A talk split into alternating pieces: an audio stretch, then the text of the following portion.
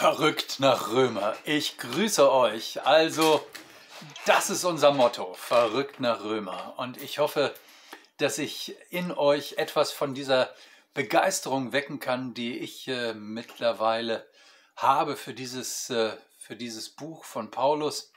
Und äh, dass ihr ja nach unserem, äh, nach unserem Besuch sagen könnt, ja, das, äh, das ist spannend. Da ist alle, sind alle theologischen Fragen zusammengefasst. Auch wenn das ab und zu so aktuell ist, dass es schon fast weh tut. Also heute zumindest muss ich das sagen. Es tut weh. Und äh, deswegen wird auch über das, was wir heute uns angucken, ähm, kontrovers diskutiert. Wir lesen Römer 1, Vers 24 äh, bis 32. Darum hat Gott sie in den Begierden ihrer Herzen dahingegeben, in die Unreinheit, so dass ihre Leiber durch sie selbst geschändet werden. Sie, die Gottes Wahrheit in Lüge verkehrt und, die, und das Geschöpf verehrt und ihm gedient haben, statt dem Schöpfer, der gelobt ist in Ewigkeit. Amen. Darum hat sie Gott dahingegeben in schändlichen Leidenschaften, denn ihre Frauen haben den natürlichen Verkehr vertauscht mit dem widernatürlichen, desgleichen haben auch die Männer den natürlichen Verkehr mit der Frau verlassen und sind in Begierde zueinander entbrannt und haben Mann mit Mann Schande getrieben und den Lohn ihrer Verirrung, wie es ja sein musste, an sich selbst empfangen. Und wie sie es für nichts geachtet haben, Gott zu erkennen, hat sie Gott dahingegeben in verkehrten Sinn, so dass sie tun, was nicht recht ist. Voll von aller Ungerechtigkeit, Schlechtigkeit, Habgier, Bosheit, voll Neid, Mord, Hader, List, Niedertracht, Zuträ Zuträger, Verleumder, Gottesverächter, Frevler, hochmütig, prahlerisch, erfinderisch, äh, im Bösen, den Eltern ungehorsam, unvernünftig, treulos, lieblos, unbarmherzig. Sie wissen, dass sie solches tun, sie wissen, dass die solches tun, nach Gottes Recht den Tod verdienen, aber sie tun es nicht allein, sondern haben auch Gefallen an denen, die es tun. Versteht ihr, warum ich das gerade gesagt habe? Also, das ist ja echt der Hammer. Und wir müssen uns nochmal den Zusammenhang klar machen. Paulus, der ähm, begründet ja, warum ähm, er unbedingt gerne in Rom sein möchte. Und er sagt also, ähm, ich wäre so gerne da, um euch das Evangelium zu bringen, das eine Kraft Gottes ist, zu retten. Und jeder, nicht nur die Römer, fragt sich, ja, warum Rettung? Also Rettung, das ist ja sowas Großes, sowas Dramatisches, wie wenn jemand am Ertrinken ist, dann rettet man. Aber Paulus, was hast du denn zu bringen, was uns so dramatisch rettet? Ähm, und deswegen holt Paulus jetzt weiter aus. Letztes Mal haben wir uns angeguckt, äh, dass er versucht zu argumentieren und sagt, also Gottes Zorn, Gottes Gericht ähm, ist offenbart über die Torheit der Menschen. Das bedeutet, ähm, dass der besserwisserische Mensch ähm, das Geschöpf anbetet statt den, statt den lebendigen Gott. Das ist das, was Paulus quasi sagt. Er sagt, von, von ihrer Beobachtung her müssen sie eigentlich feststellen, dass diese Welt, dass so vieles, was wir in der Welt, auch in unserem Leben wahrnehmen, ohne einen Schöpfer, ohne einen Gott nicht denkbar ist. Aber statt diesem Gott, diesem Gott die Ehre zu geben, haben die Menschen sich entschieden, mehrheitlich ähm, dass sie äh, das von ihnen gemachte oder sich selber anbeten. Und er sagt, das äh, führt dazu, dass Gott dem eine Grenze setzen muss. Das führt dazu, dass die Menschen sich selbst kaputt machen. Und damit sind wir bei dem, was ich gerade gelesen habe.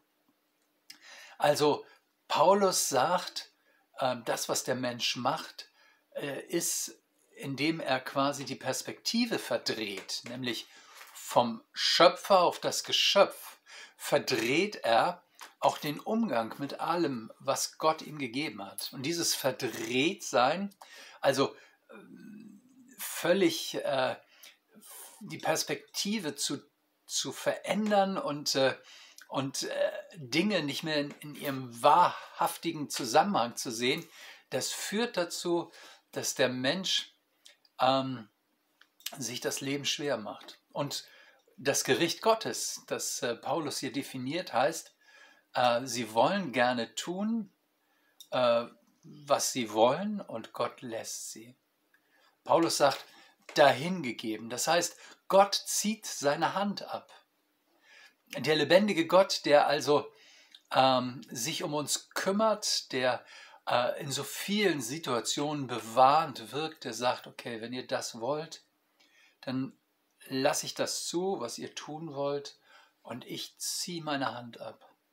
Und ihr macht das, was ihr tut, zu eurem eigenen Gericht. Das ist spannend. Das Gericht Gottes setzt nicht etwa erst äh, in der Zukunft an, irgendwann mal am St. Nimmerleinstag, sondern es setzt in unserer Zeit an. Paulus geht jetzt sogar noch einen Schritt weiter und wird sehr konkret. Und das, was ich da gerade vorgelesen habe, das ist ja das, was, äh, worum heute häufig gestritten wird. Er arbeitet sich nämlich an der Sexualität ab und sagt also auch da, ähm, bei diesem so sehr persönlichen, intimen, tiefen ähm, Punkt eines, äh, einer, eines Lebens, da setzt selbst da die Verdrehung an. Das heißt, dass der Mensch äh, nicht mehr inspiriert wird in dem, wie er es lebt von dem lebendigen Gott, sondern dass er sich selbst zum Maßstab aller Dinge macht. Nun ist das so, dass schon in der damaligen Zeit im, im Griechentum äh, äh, homoerotische Liebe ähm, durchaus äh, üblich war. Also Lesbos ist äh, die Insel, auf der quasi lesbische Liebe erfunden wurde und äh, auch äh, Homosexualität war äh, oder homosexuelle Praxis war zur Zeit Paulus nicht ungewöhnlich.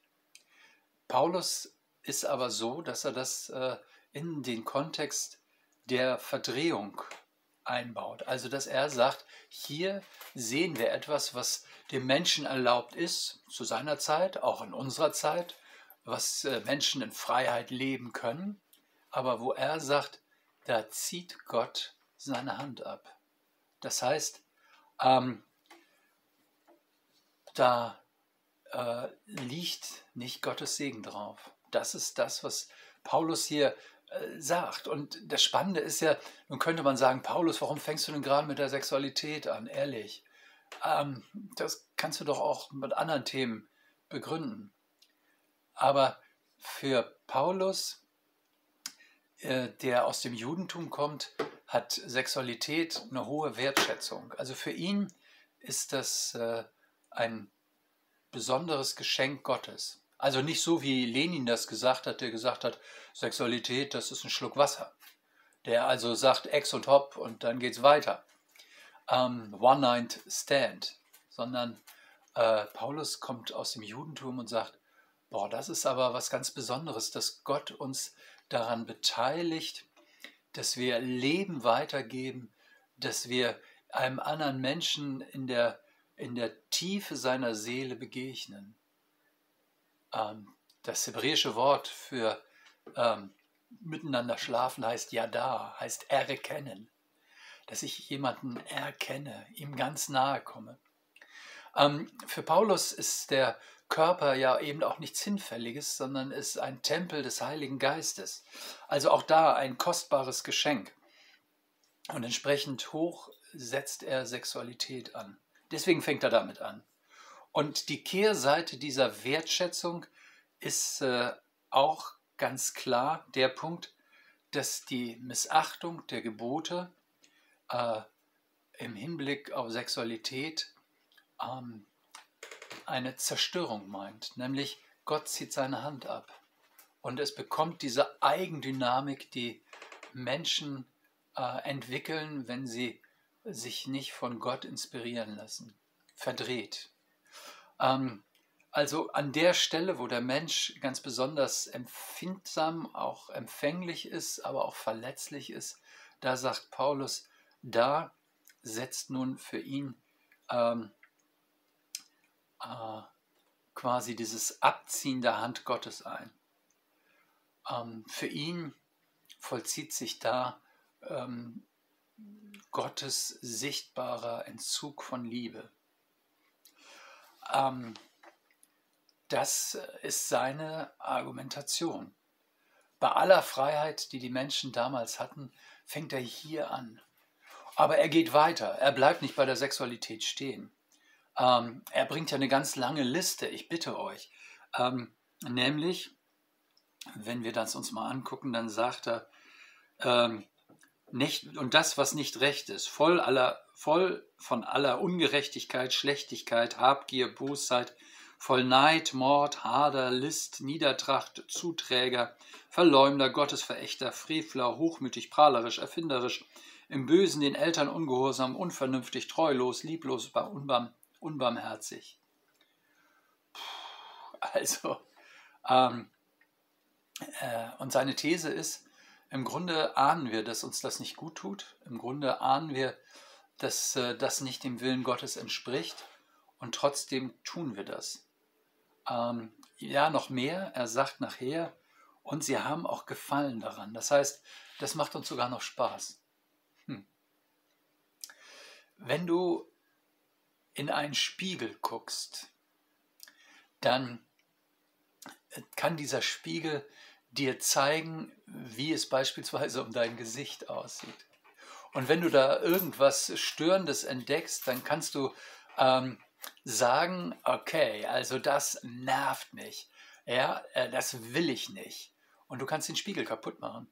Natürlich. Du kannst ihn zertreten, zertrümmern, weil du das nicht mehr sehen willst, was dich nervt.